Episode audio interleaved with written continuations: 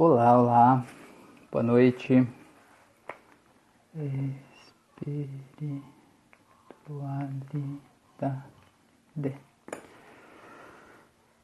Olá, olá, aguardando um momentinho aqui para essas pessoas bonitas chegarem. Idade 22 e 22. Estamos aqui tomando uma água, esperando as pessoas chegarem. Sejam bem-vindas, Franciele, Alessandra. Boa noite. O tema dessa live de hoje aí foi até um pouco inusitado, talvez, inesperado, relacionado ao que a gente estava discutindo aqui nas últimas lives. Aí Fabiano entrou aí. Boa noite, Fabiano. Sugestão do Fabiano, então, esse tema de hoje. A gente vai falar então sobre espiritualidade. Vamos esperar um pouquinho mais aí para essa gente bonita entrar aí. Vamos verificar quem mais que vai entrar aqui hoje para a gente falar sobre isso. Fabiano, vamos começar aí com você então, já que você já está aí, você que é o cara que escolheu o tema de hoje. É, o que que você, seja bem-vindo, Sue, boa noite. O que que você entende aí, Fabiano, por espiritualidade? Qual que é a tua visão? Como que você defini, definiria esse tema, esse termo aqui hoje, para a gente poder começar essa nossa conversa aí? Conta para mim. Eu vim com a camiseta branca, hoje eu vi que eu fiquei meio amarelo, né? Eu tô com a sensação que eu tô meio amarelo, que eu tô amarelo mesmo não, foi só impressão minha. É, esperar um pouquinho mais aqui, mais uns minutinhos, uns momentinhos, vamos verificar. Quem mais vai entrar aqui? Fabiano, estou esperando você, hein? Conta aí pra mim. Conta aí pra mim. Vou tomar uma aguinha aqui enquanto isso.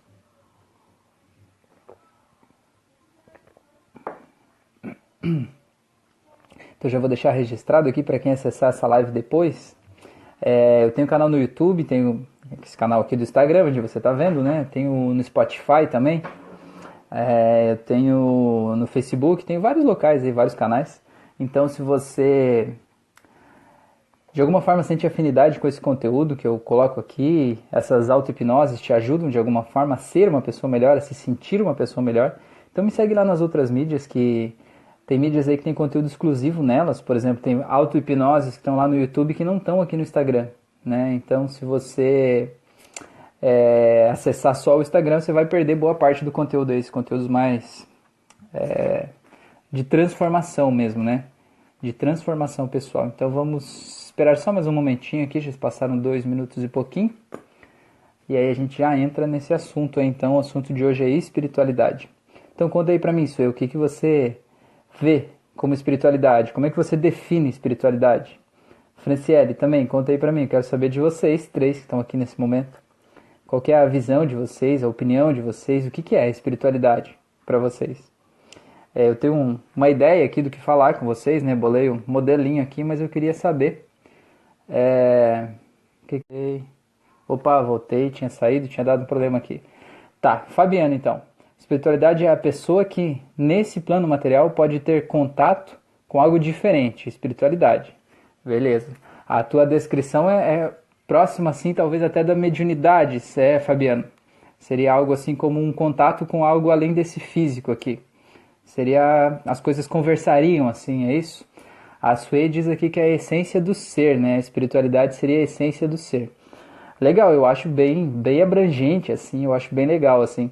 É, eu acho legal a gente estar tá falando sobre esse assunto. Zilda, Madu, sejam bem-vindas aí, Débora também, boa noite tema da nossa live de hoje é espiritualidade. O que, que é espiritualidade?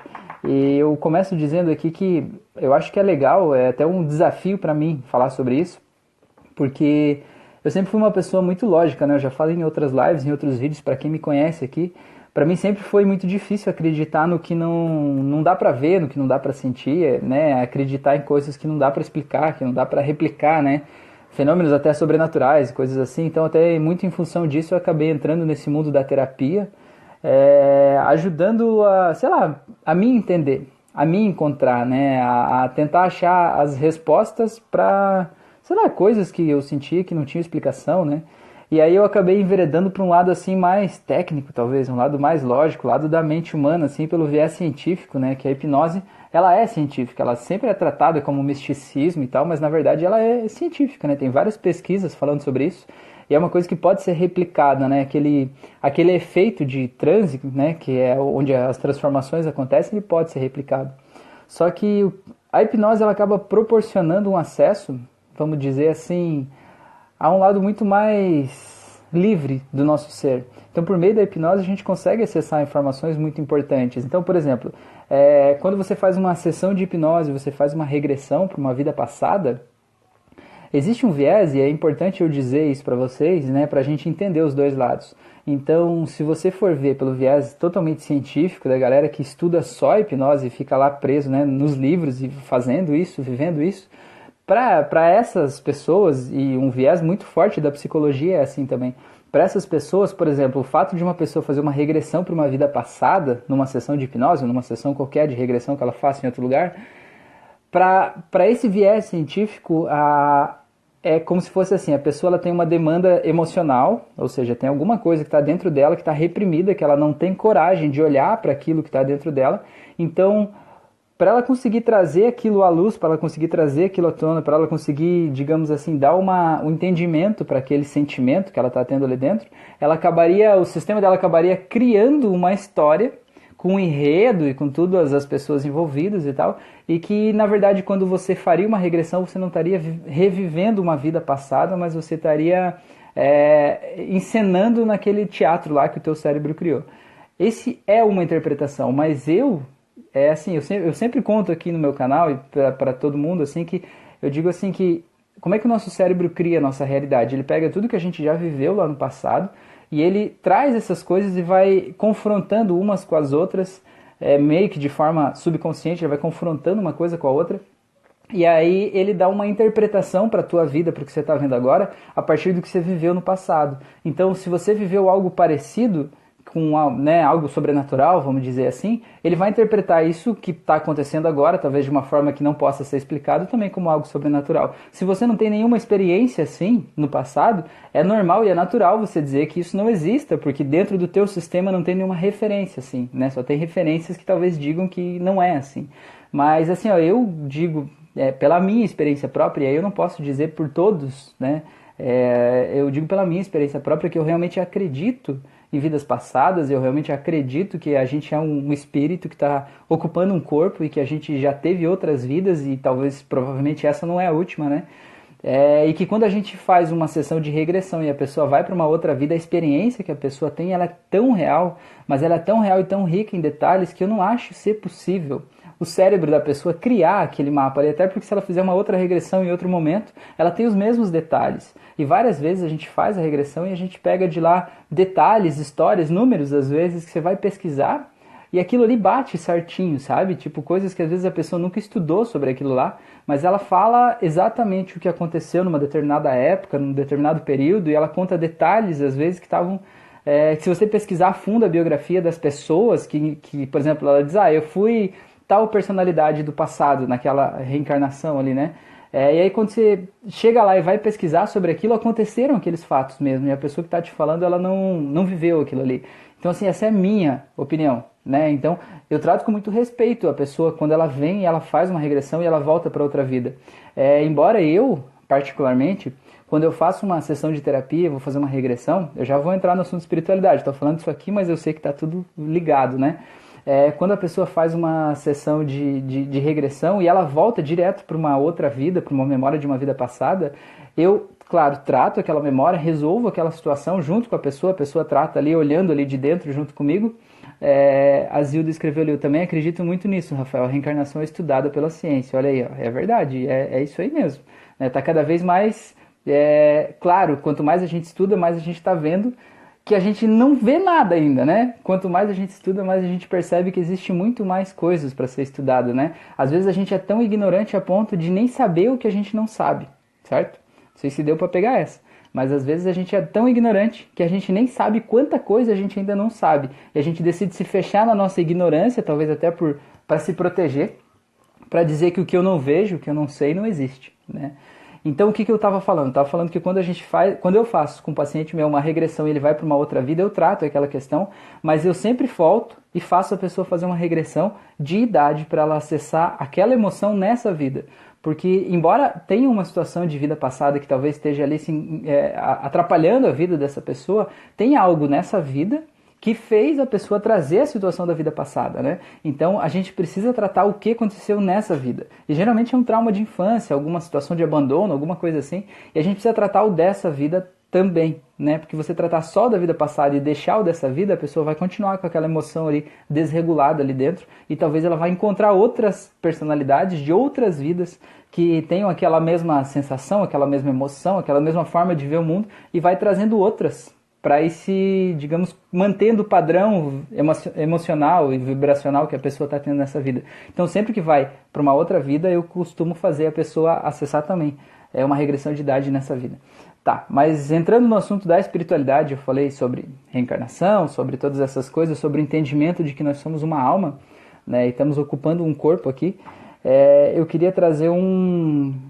Acho que a primeira diferenciação que a gente precisa fazer disso aqui, para a gente falar sério assim, é a gente diferenciar a espiritualidade de religião. Eu acho que esse é o primeiro ponto. Não tem como a gente partir de uma conversa sem falar disso, né? Porque muita, muitas pessoas acham que religião é espiritualidade. Não, eu sou uma pessoa espiritualizada. Eu vou na missa, ou eu vou na igreja, ou eu vou no templo todo domingo, eu vou duas vezes por semana, eu vou todo dia lá no templo, né? É, isso não quer dizer necessariamente que você é uma pessoa espiritualizada, quer dizer que você é uma pessoa regrada, que você é uma pessoa boa de compromissos, quer dizer que você assumiu mais um compromisso e vai lá sempre. Né? O que você faz lá é o que importa, né? o que você faz na tua vida é o que importa, não só o que você faz lá. Então, o que, que eu quero dizer? Eu acredito realmente que a espiritualidade é basicamente você conseguir olhar através da religião. Eu não vou dizer sair necessariamente da religião, porque isso é pesado, né, para falar assim. Mas eu, eu acredito que é legal você olhar através da religião e você perceber que pela espiritualidade hoje é, é justamente você perceber que você pode ter um contato direto com seja lá o que você quiser chamar de Deus, de universo, de cosmos, de pai, de mãe, de, né, do que for, né? De que entendendo que você não é só esse corpo físico, mas que tem toda uma uma energia além do nosso corpo e além do que a gente vê, outras consciências talvez que estão aqui nos ajudando a fazer tudo isso. E eu vejo assim que a religião ela é historicamente uma forma de você ir em algum lugar para que outras pessoas interpretem esse contato entre você e a espiritualidade para você. É para que tenha um intermediário lá que vai ler e vai interpretar as coisas para você e vai dizer como você deve agir, como você deve pensar e como você deve sentir relacionado a cada coisa. E isso, na verdade, na minha opinião, te afasta da tua espiritualidade em si. Porque a tua espiritualidade é você perceber que você é, é uno com o universo, com Deus, sabe? E principalmente quando a gente fala em religião, tem muitas religiões que elas acabam tratando como um Deus mau, sabe? Um Deus vingativo, um Deus que está te vendo ali, sabe? Que ele está pronto para te punir quando você fizer alguma coisa errada. Um Deus pro qual você tem que pedir perdão o tempo inteiro, sabe? Como se você fosse sujo, como se você fosse impróprio, como se você fosse sempre pecador demais. E eu vejo que tudo isso te afasta da tua espiritualidade. Ó, a Zilda falou ali, o sagrado vem de cada um de nós, né? O está ou vem de cada um de nós. E é justamente isso, né? O nosso sagrado está aqui dentro da gente, né? Então, se você entender que você, é, por exemplo, se você pensar assim que se você sair daquele conceito de que Deus seria um cara, um velhinho barbudo sentado numa nuvem que está lá em cima olhando as pessoas, jogando uns raios em alguém lá que não está na linha, se você sair desse conceito e entender que seria muita prepotência nossa, né, enquanto humanos, achar que Deus ele tem a nossa forma, né, exatamente assim do jeito que a gente está, assim. Então, se você conseguir sair dessa interpretação e perceber que Deus talvez é uma grande energia, como o universo, como uma forma de manifestação, a origem de toda a vida, né? É, se você entender tudo isso, você pode entender que você, enquanto energia, é uma pequena parte desse Deus gerador de tudo isso. Então, se você é uma pequena parte, na verdade, você também é Ele. Não no todo, mas você faz, faz parte dele, entendeu? E ele faz parte de você. Então não é uma coisa separada de você, não é tipo Deus está lá e eu tô aqui, não. Nós estamos juntos, entendeu? Indissociáveis. E é legal até que a Zilda falou ali que a ciência vem provando isso, né? E é, o, o que, que acontecia antes, assim, é, já estou viajando de novo. É assim, eu viajo, não dá nada, mas vocês viajam comigo e dá tudo certo.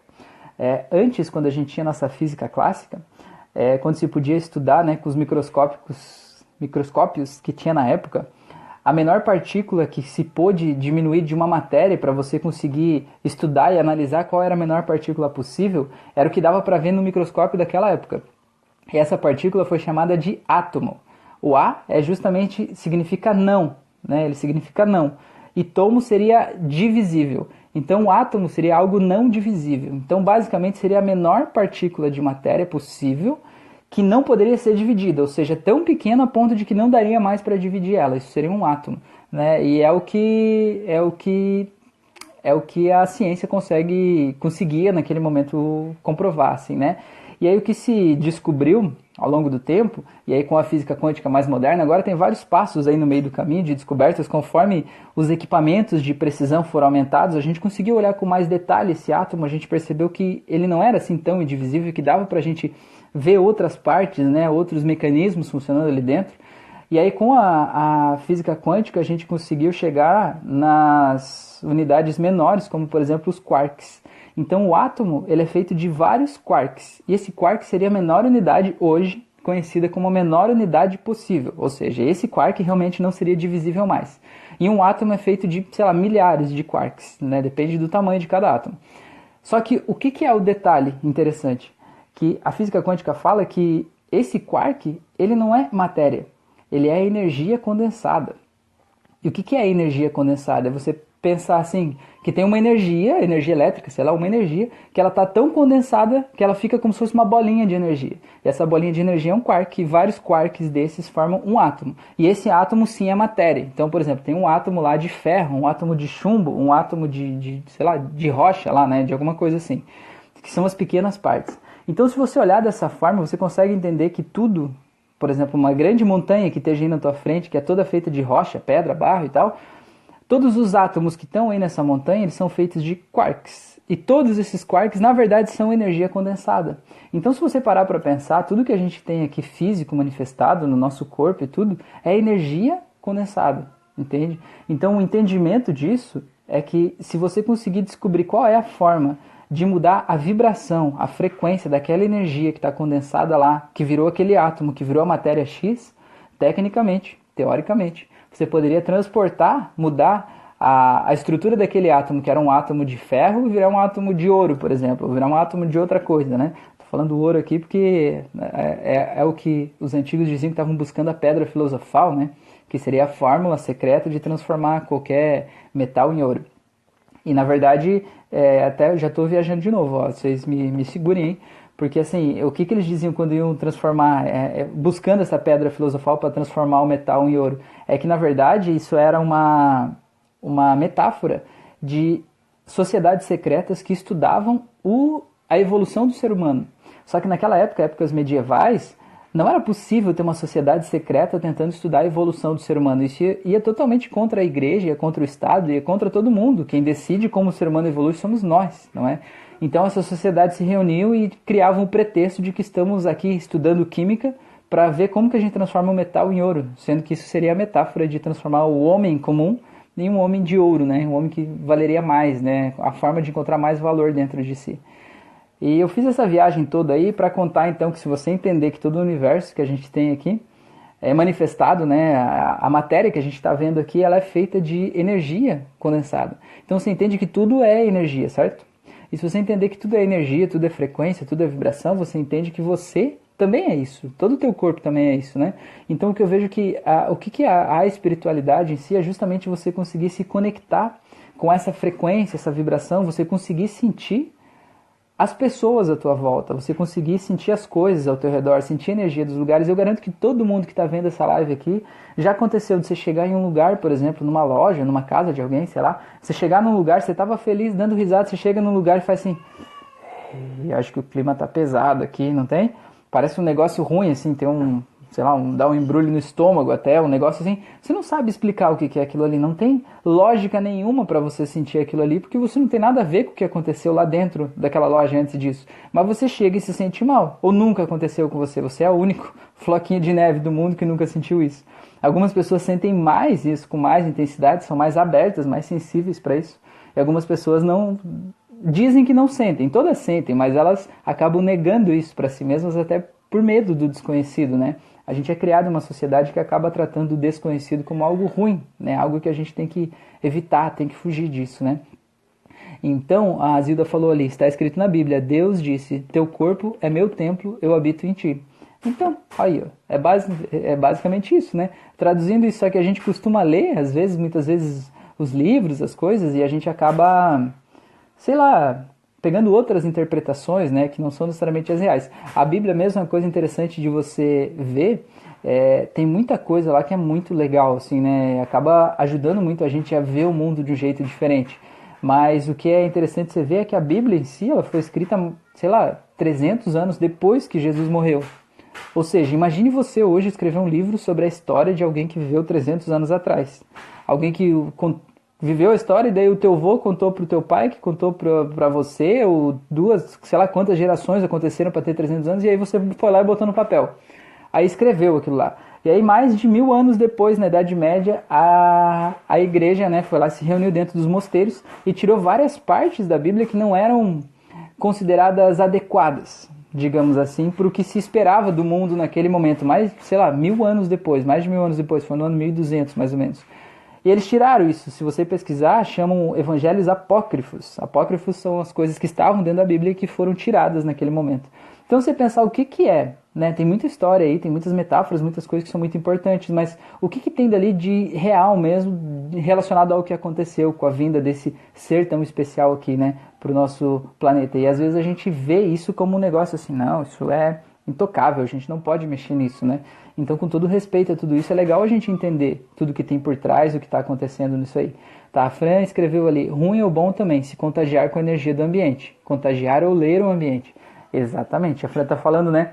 É, eu só falei de coisa ruim, né? Às vezes você chega na loja e se sente mal. Mas acontece muito também de você se sentir muito bem, não é? Às vezes você está andando na rua, ou está num, num, ônibus, eu chego num lugar e de repente dá uma alegria tão grande, né? Ou você vê as pessoas, você passa na rua e você vê uma pessoa sorrindo do nada, a pessoa mexendo no celular e dá aquele sorriso gostoso, assim. Te ilumina por dentro, não te ilumina? Você se sente feliz, você meio que se contagia da energia daquela outra pessoa, né?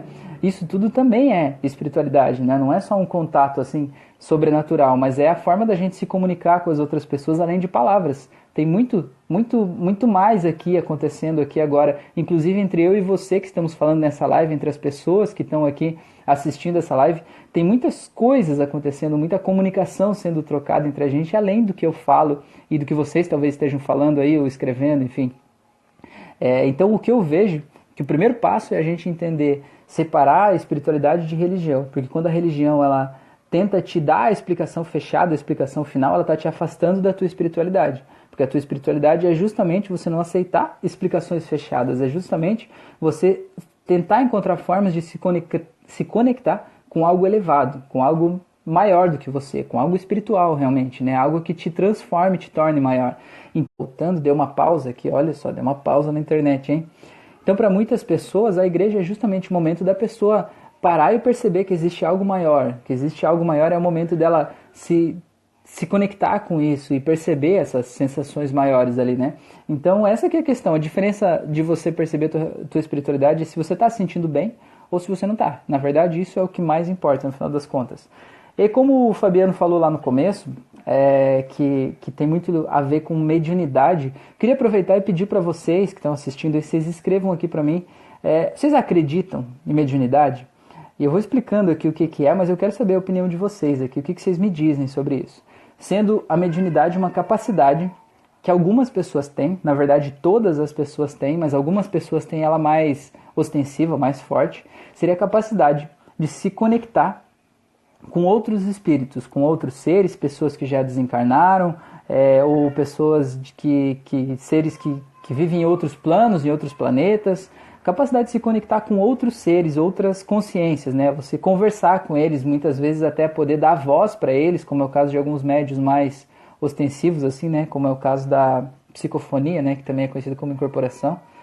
É, vamos lá.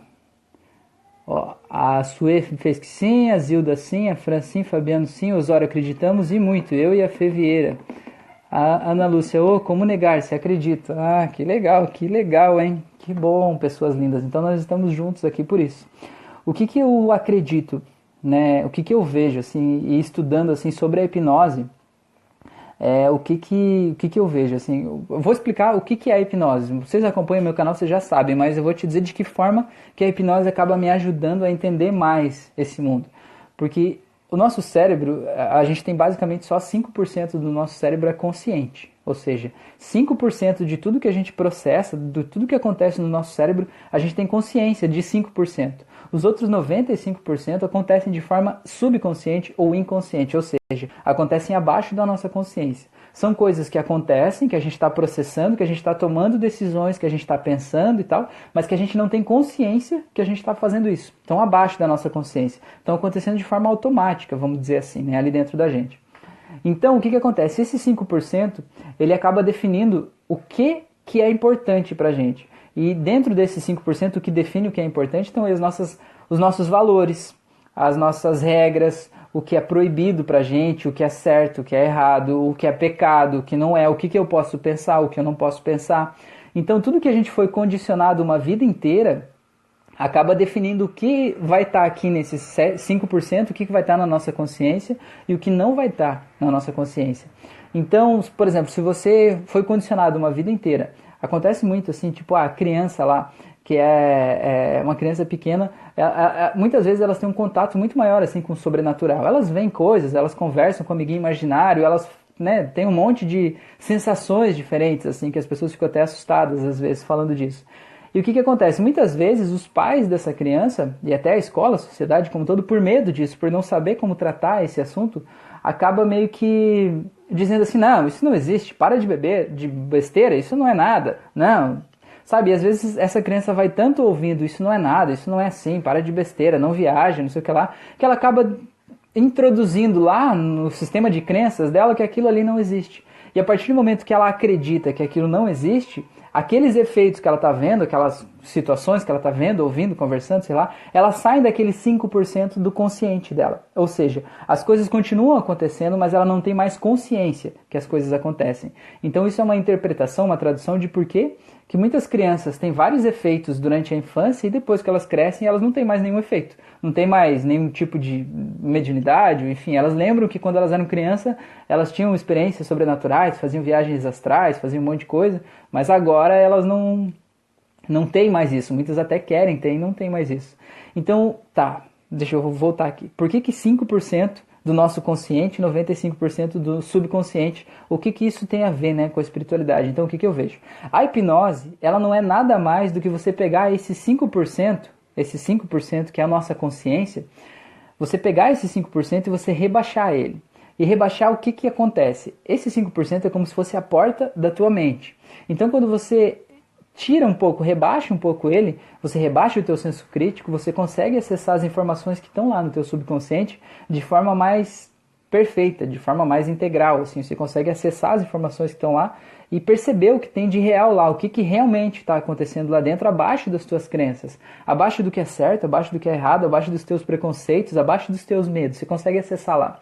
Então, muitas vezes, numa sessão de hipnose, às vezes a pessoa procura para fazer, tratar de um assunto bem específico da vida dela, e quando você vai fazer a, a entra no estado de transe, a pessoa já começa a ter revelações ali de coisas que aconteceram na vida dela que eram realmente mediunidade, que ela descobre às vezes guias espirituais dela que estão ali junto, né? E aí que estão ajudando e auxiliando, elas conseguem ver cenas que aconteceram que foram ruins na vida dela, talvez ela consiga ver de um jeito diferente a partir desse viés, né? Ó, a Zilda está falando ali que a pineal das crianças começa a se calcificar.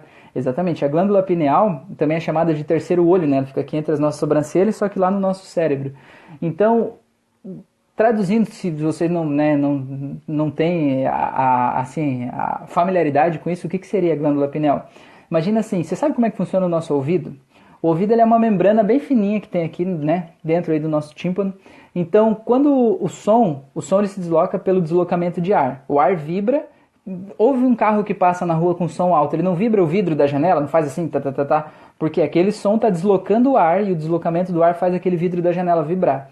Quando você ouve, você ouve da mesma forma. O teu tímpano está ali como uma membrana bem fininha e aí o som que vem de fora, o som da minha voz, por exemplo, que está entrando no teu ouvido agora, está fazendo o teu ouvido vibrar. E essa vibração do ouvido vai para o teu cérebro como um sinal elétrico. E o teu cérebro pega esse sinal elétrico e pela experiência que ele já tem, ele transforma isso no som que você ouve. Transforma isso na minha voz e aí o teu sistema representacional todo vai pegar as palavras que eu estou te dizendo e vai dar um conteúdo para isso, digamos assim, né? Vai dar uma interpretação e isso vai começar a fazer sentido aí dentro de você. Então, assim, o que, que você recebe dentro de você, na verdade, no teu cérebro, você recebe só impulsos elétricos.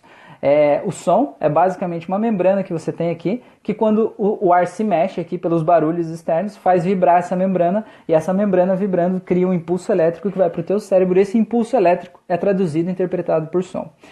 O que, que é basicamente então a glândula pineal? A glândula pineal seria essa glândula que é um cristal que tem aqui no nosso cérebro aqui, né, mais ou menos aqui atrás do, terceiro olho. Tanto que você vê muita gente que é voltado para esse lado da espiritualidade, coloca uns negocinhos aqui no terceiro olho assim, tipo meio que para, ah, eu estou aqui potencializando, ou meio que mostrando assim a sua espiritualidade por meio do terceiro olho assim, né?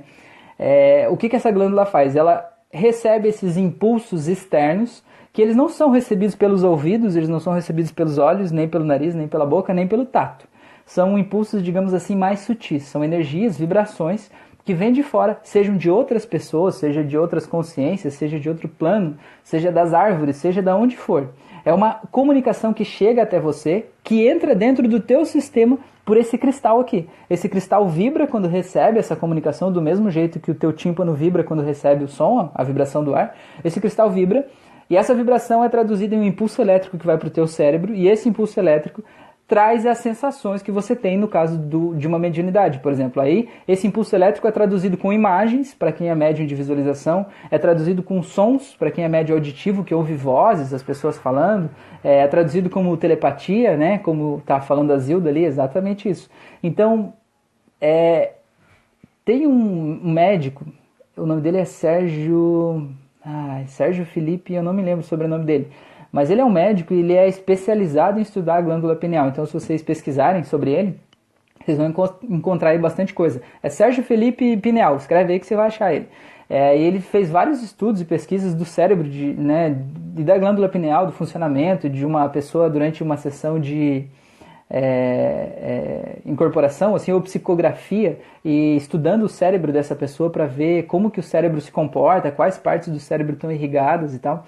É, e é bem legal esse estudo dele, tem várias fotos lá, inclusive, da glândula para você entender como é que ela é.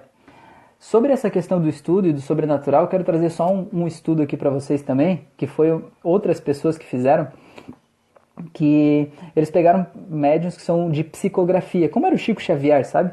A pessoa que vai lá e pega um papel em branco, uma caneta, e ela faz assim, né, e começa a escrever. Aí começa a escrever como se aquela mão ali não fosse dela, né? Quase como uma incorporação, aquela mão vai escrevendo, vai escrevendo letras, frases, palavras, escreve um texto todo ali, às vezes, muitas vezes com uma letra que não é a letra da pessoa, muitas vezes com um idioma que a pessoa não fala, né? Escreve tudo ali. Então tinha uma universidade, eu não me lembro qual é agora, eu até posso compartilhar com vocês, depois se vocês quiserem me mandam um direct aí que eu mando o link para vocês. É, tem uma universidade que queria queria estudar o que, que disso era verdade, o que disso era, digamos assim, mentira. Era um médium ali, a pessoa que estava se dizendo médium que queria aparecer, vamos dizer assim, né? E aí o que, que eles pegaram e o que, que eles fizeram lá? Eles pegaram e colocaram essas pessoas, enquanto estavam fazendo uma psicografia, recebendo uma mensagem, colocaram os equipamentos de. É, como é que chama aquilo lá? É, ressonância magnética. E aí aquele equipamento ele vê a, qual parte do cérebro está irrigada a cada momento, né? Então, quando a gente pensa, o nosso cérebro cria um mapa de irrigação sanguínea. Cada parte do cérebro que você está usando naquele pensamento é irrigado de, de forma diferente, conforme a intensidade do, daquela área do cérebro necessária para aquele pensamento. Então, por exemplo, tem uma parte do cérebro que ela é responsável pela criatividade. Então, o que, que eles acreditavam? Toda vez que você vai escrever um texto, quando você vai falar com as pessoas, você precisa usar a tua criatividade. Tipo assim, agora eu estou falando com você, eu estou usando a minha criatividade porque eu estou tentando usar tudo que está dentro de mim, as mensagens que estão aqui dentro de mim, né, essas coisas que estão aqui dentro de mim, da minha experiência, e traduzir isso em palavras de uma forma que eu acho que fique fácil para vocês entenderem. É, então eu estou usando a minha criatividade para isso. Então, o que, que eles acreditavam? Que essas pessoas, sendo é, médiums ali, escrevendo um texto, se ele tivesse escrevendo o texto pela sua própria cabeça, tivesse usando a sua própria cabeça para escrever, juntar as palavras em um texto que fizesse sentido, ele precisaria necessariamente usar a parte do cérebro responsável pela criatividade dele para ele escrever essas coisas. E o que, que eles descobriram? Que esses médios, durante a sessão de psicografia, dentro do equipamento de ressonância magnética, eles não usaram a parte do cérebro responsável pela criatividade. Então, o que, que isso quer dizer? Quer dizer que não, eles não estavam pensando sobre o texto que eles estavam escrevendo.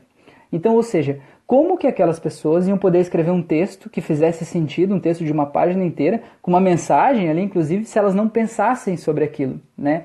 E quem estava dizendo que elas não estavam pensando era o equipamento de ressonância magnética, que estava mostrando que a parte do cérebro responsável pela criatividade não estava é, ativa naquele momento, né?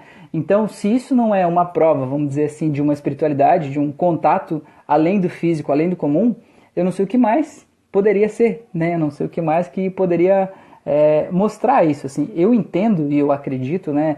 E eu respeito, inclusive, as pessoas que são estudiosas somente pelo viés da ciência porque são essas pessoas que elas acabam conseguindo de alguma forma tirar um pouco de misticismo que a gente tem, de coisas que a gente acha que às vezes tudo é sobrenatural. E essas pessoas conseguem mostrar que algumas coisas realmente não são, algumas coisas são nossas emoções reprimidas, algumas coisas são coisas que a gente precisa olhar para dentro da gente mesmo. E é muito comum, eu vejo isso muito acontecendo, pessoas que entram para esse caminho assim da espiritualidade, que aceitam a sua mediunidade, começam a tentar entender esse processo e começam a perceber a sua comunicação com outros seres e se conectar com tudo isso e começam a ter respostas sobre coisas. Tem gente que tem premonição, sabe o que vai acontecer no futuro. Tem gente que chega do lado de uma outra pessoa e sabe por que, que a outra pessoa está doente, sabe aonde que está com dor e sabe por quê. Tem gente que tem a visão do passado da pessoa e sabe é, o que, que aconteceu no passado. É como se ela voltasse no tempo e visse e participasse de uma cena traumática do passado da pessoa. Eu conheço pessoas que fazem tudo isso que eu te falei agora, assim.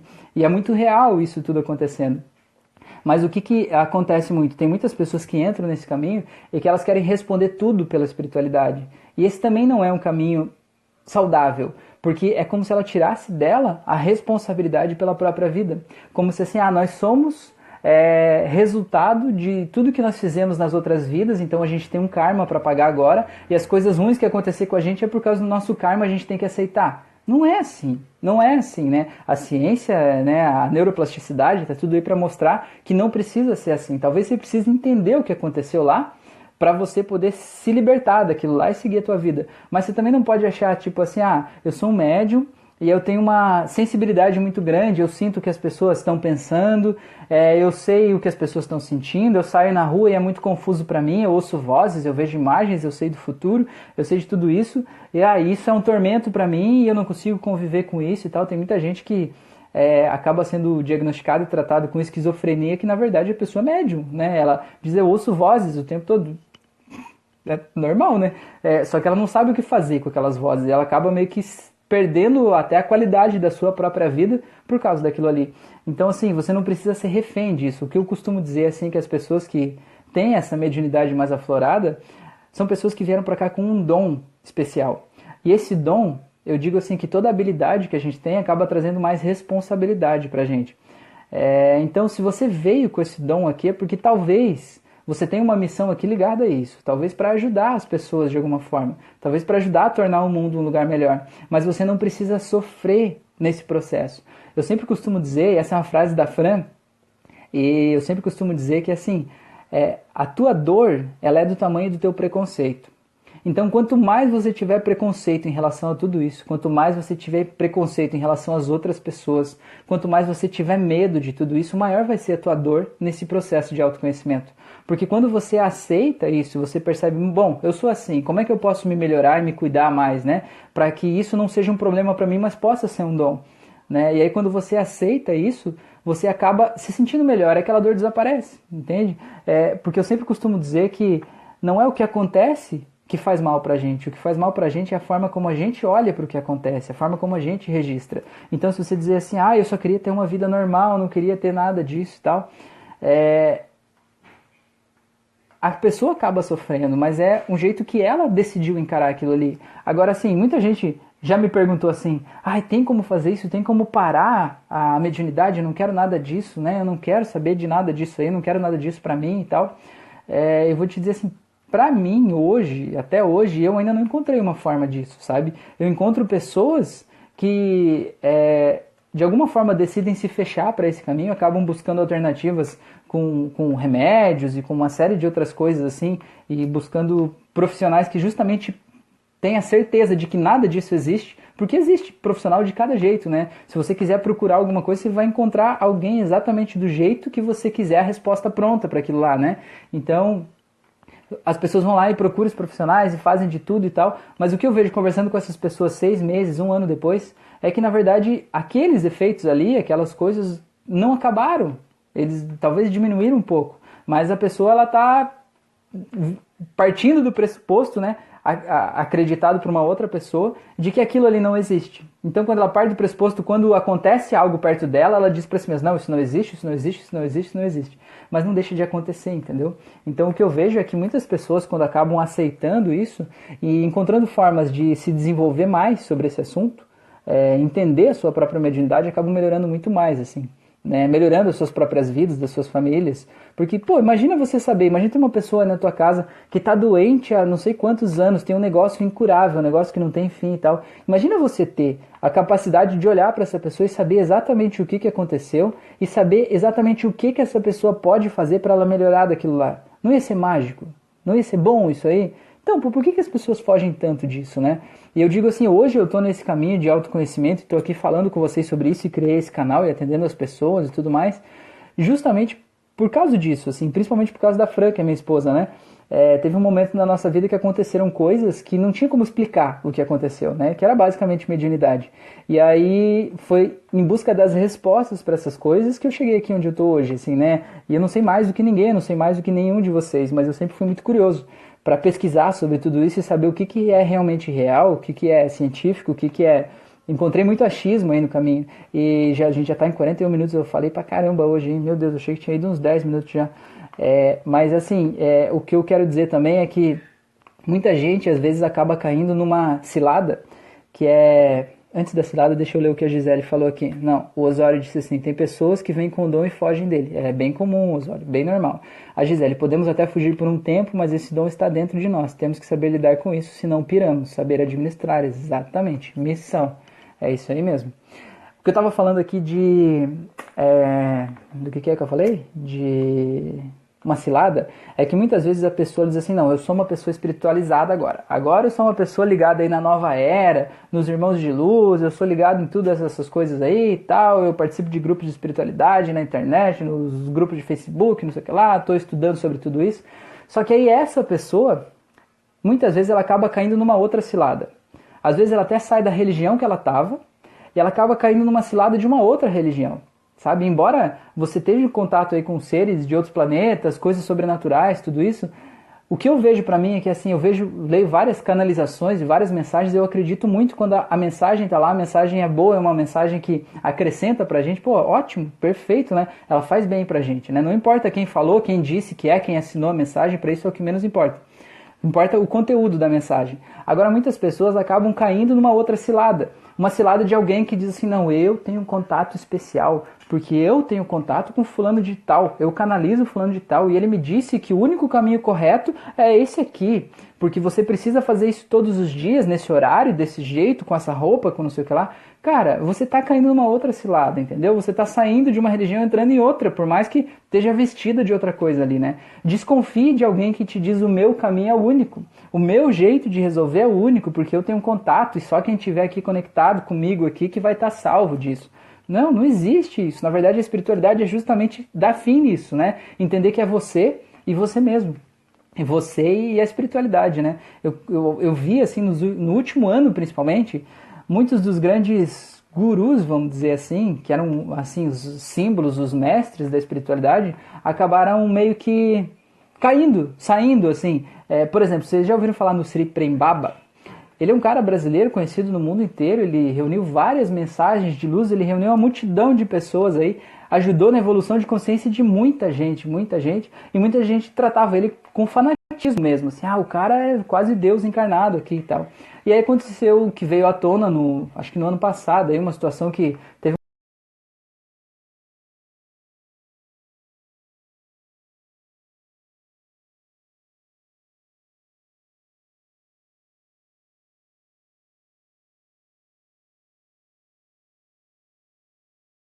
mais abençoado do que outra pessoa. Todos nós estamos iguais, entendeu? E esses gurus, eles vão, digamos, caindo assim, para que a gente olhe para a mensagem dessas pessoas e não para as pessoas como se elas fossem a solução do nosso problema, entendeu?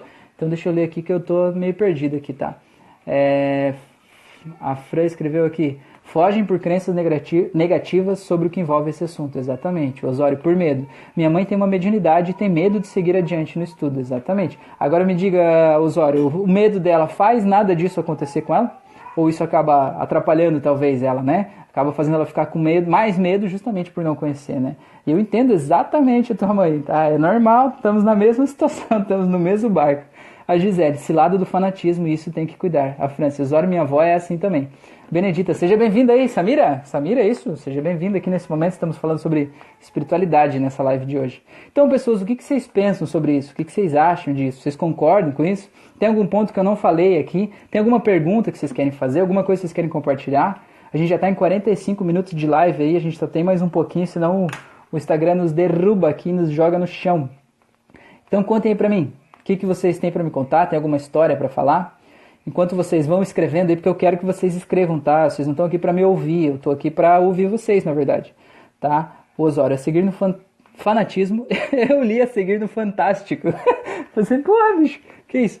A seguir, o seguir no fanatismo tem a parte mais fraca do elo da corrente, o ser humano. O ser humano é falível, exatamente.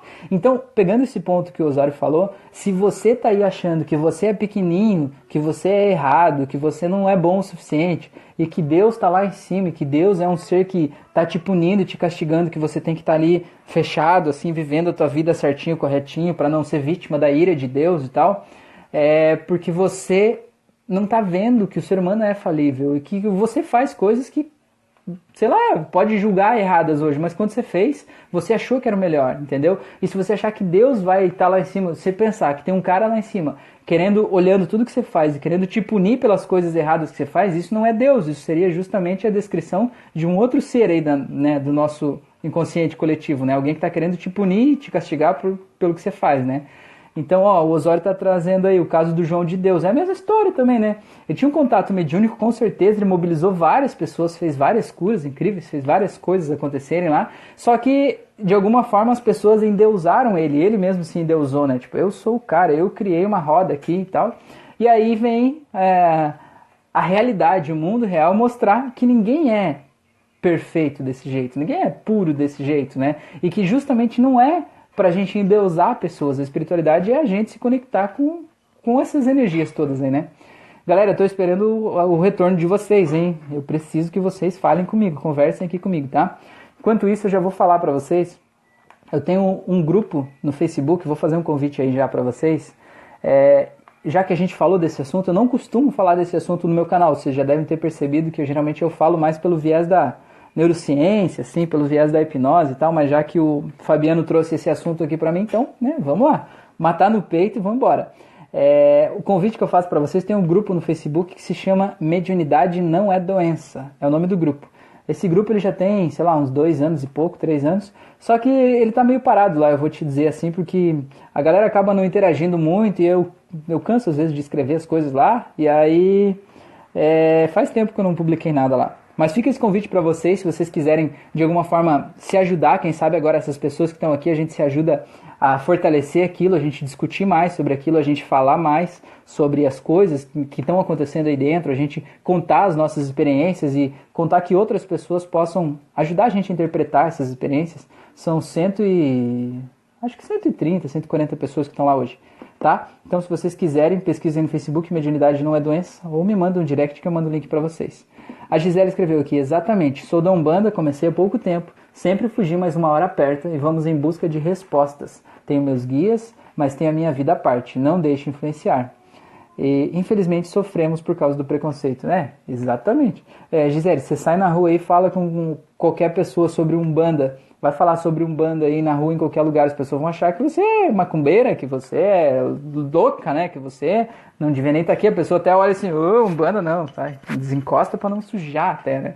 Isso tudo está dentro do nosso inconsciente coletivo, desse medo, né? A nossa, a nossa sociedade, a grande maioria da nossa sociedade, é, acaba traduzindo é, mediunidade meio como loucura, assim, né? Que nada disso existe, essas pessoas são estranhas, vamos deixar aí e tal.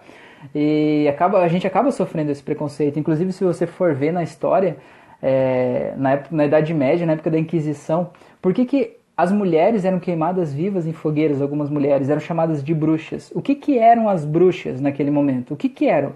As bruxas eram justamente mulheres, pessoas, né?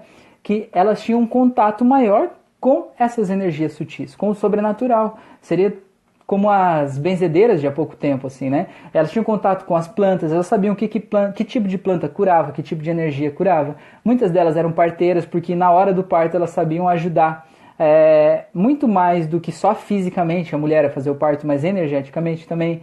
Então, tudo isso acabava incomodando. Por quê? Porque essas pessoas traziam com elas, né, esculpida na cara delas a mensagem de que você tem o poder de curar a tua própria vida, né? Você tem o contato direto com a espiritualidade, você não precisa de um intérprete para isso. E essa mensagem delas não agradava quem estava no poder naquele momento. Então eles faziam a sociedade toda ficar com raiva dessas pessoas, criando uma série de mentiras, dizendo que elas matavam as crianças, que elas faziam rituais satânicos, que elas eram pessoas ruins. E se você for ver, era um evento de família no final de semana, reunia a família toda, pegar as crianças e ir juntos lá, no domingo à tarde, ver uma mulher ser queimada viva numa fogueira no meio de uma praça pública, porque ela era bruxa. E esse estigma social acaba vindo com a gente. Então, você que está vendo essa live, que está dizendo, eu também sinto isso, você também é bruxa, né? Todos nós, a Gisele até levantou a mãozinha ali, ó.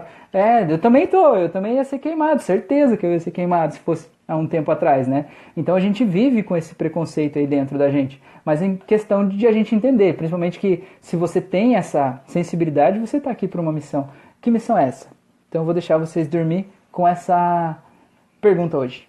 Qual é a tua missão aqui? De que forma essa tua é, espiritualidade, por meio da tua mediunidade, pode ajudar as outras pessoas, ajudar você e ajudar as outras pessoas por aí? Beleza? Deixa eu ver o que, que tem aqui então. É, aqui a Gisele escreveu exato, parabéns pela live. Valeu, Adri. Sou aí, ó. A Zilda tá se reconhecendo aí. A Adri também tá se reconhecendo e tal. Fabiano, espiritualidade. Beleza, então, pessoas? 52 minutos. Então, se vocês não tiverem mais nenhuma pergunta, mais nenhuma solicitação, então eu já vou encerrar essa live por aqui. Desejando uma ótima noite a todos vocês, agradecendo demais, demais, demais por vocês estarem aqui, por dedicarem aqui nesse momento a coisa mais preciosa que vocês têm. A coisa mais preciosa não é dinheiro coisa mais preciosa é o tempo de vocês. Porque dinheiro a gente produz, a gente compra, a gente perde, a gente ganha, a gente tem altos e baixos na vida, né? Mas o nosso tempo, ele tá passando, né? O nosso tempo não tem. A pessoa que não tem nada de dinheiro, a pessoa mais rica do mundo tem o mesmo tempo. Né? Então o tempo que vocês estão dedicando aqui para mim nessa live aqui é a coisa mais maravilhosa e mais espiritual que a gente está fazendo juntos nesse momento. Beleza, pessoas? Então um grande abraço para vocês, gratidão, gratidão, boa noite. O Osório disse que vai pro YouTube. Vai, essa acho que vai, Osório. As últimas duas eu não coloquei no YouTube, não. Mas essa acho que vai, essa acho que vai. Beleza, pessoas? Então, ah, antes de terminar, eu quero saber de vocês a sugestão da nossa live de amanhã. Eu tenho mais duas sugestões que eu recebi lá no, nos stories que eu publiquei ontem. Uma outra foi do Osório, que ele disse assim para falar sobre é, distúrbios de personalidade. Acho que é isso, né? O transtorno de personalidade, alguma coisa assim. E eu recebi mais uma sugestão de uma moça, que eu não me lembro o nome dela agora, que ela pediu para falar sobre ansiedade nesse período aí da quarentena. Mas eu sinceramente não queria falar de ansiedade hoje, né? Agora aqui, eu já fiz uma live ontem, antes de ontem, sobre a forma de controlar a ansiedade e tal. Vamos falar de outra coisa, né? Então eu tenho essa sugestão aí do, do dos transtornos de personalidade. Pode ser por aí? Vocês têm uma outra sugestão? Vamos fazer uma lista de coisas aí, galera. Vamos me ajudar aí, tá? Estamos completando uma semana aí de, de lives aqui. Então, se vocês tiverem sugestões, a minha ideia é a gente criar esse conteúdo junto, né? Não é um lugar para eu vir aqui falar com vocês. É, tem uma amiga, que é a Margarete, que ela tem um, um, treinamento que ela ensina as pessoas a usar mídias sociais, e eu acho muito interessante uma coisa que ela fala, que a mídia social, ela é um momento de troca, e não um... como é que ela fala? Palco. Não é palco. Então não é um momento de, tipo, eu estar tá aqui em cima do palco falando e vocês me ouvindo, isso, aqui não é para ser uma palestra, isso aqui é para ser uma troca, entendeu? Então eu quero saber de vocês, eu quero saber, eu quero mais interação, entendeu? Essa, essa parada aí é, pra gente falar. Tá, vamos lá. É... Aqui, ó, Zilda, vamos fazer juntos sobre equilíbrio. Bora, Zilda, amanhã então às 22 e 22 pode ser? Sobre equilíbrio? Combinado? A Adri falando, fala sobre o poder do pensamento positivo. Beleza, já vou anotar aqui. Equilíbrio. Equilíbrio pensamento positivo. É, as, o Fabiano, individualismo. Ai meu Deus, tá acabando meu tempo. Ai meu Deus, o Sue escreveu que Rafa, espiritualidade é bem abrangente. Que tal achar algo relacionado? Algo relacionado o quê? Relacionado ao que, Sue? Só para eu entender. Espiritualidade, algo relacionado ao que exatamente? Dentro da espiritualidade que você acha que seria um bom tema. Zilda, tô esperando tua resposta aí, Zilda. Bora fazer amanhã, 22 e 22, nós dois, falar sobre equilíbrio aqui, pode ser? Bora lá, bora lá, posso contar contigo? A Zilda é terapeuta também, ela também participou lá da, da do simpósio de autocura. Vocês participaram do simpósio de autocura? Um evento online.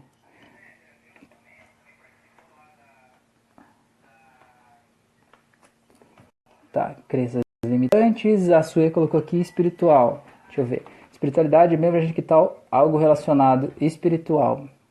Tá. Sue, vamos conversar sobre isso depois, então. A Zilda confirmou. Então, beleza. Então, eu tenho anotado aqui os temas que vocês me passaram, que foi equilíbrio, pensamento positivo, individualidade, crenças limitantes e esse espiritual aí que a Sue vai me explicar com mais detalhes isso aí pra gente trocar uma ideia. Então, amanhã a gente vai falar sobre equilíbrio aqui às 22 22 eu e essa moça linda Zilda, terapeuta aí pra gente trocar uma ideia e falar sobre equilíbrio, como encontrar o nosso próprio equilíbrio aí. Beleza, pessoas? Um grande abraço para vocês, então, e até amanhã às 22 22 Abraço.